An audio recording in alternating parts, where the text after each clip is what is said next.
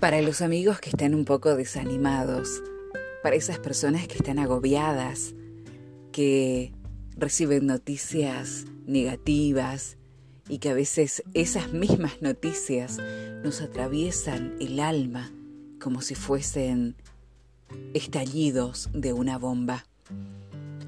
Esta pandemia que también nos perturba, nos abruma y que a veces nos deja sin aliento y que no sabemos qué va a pasar más adelante.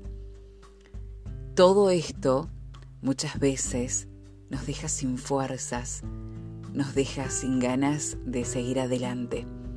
Pero siempre comparto con mis amigos una palabra de aliento.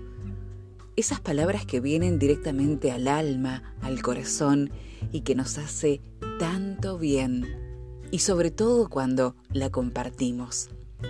Es por eso que quiero leerles un texto de una maravillosa mujer, la Madre Teresa de Calcuta.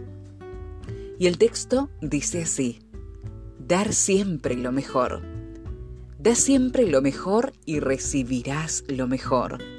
A veces las personas son egoístas, ilógicas e insensatas y si tú eres amable, las personas pueden mirarte como extraño o interesado. Aún así, sé amable.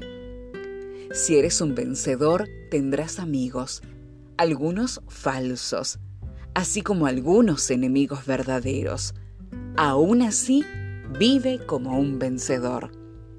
Si eres honesto y sincero, las personas pueden engañarte. Aún así, Sé honesto y verás. Lo que tardaste años en construir, alguien puede destruirlo en minutos. Aún así, edifica. Si tienes paz y eres feliz, las personas pueden sentir envidia. Aún así, sé feliz.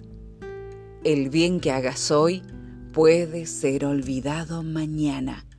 Aún así, no dejes de hacer el bien. Dale al mundo lo mejor de ti y aunque eso nunca sea suficiente, sigue dando lo mejor de ti mismo. Y recuerda, al fin de cuenta, estas cosas son entre tú y Dios.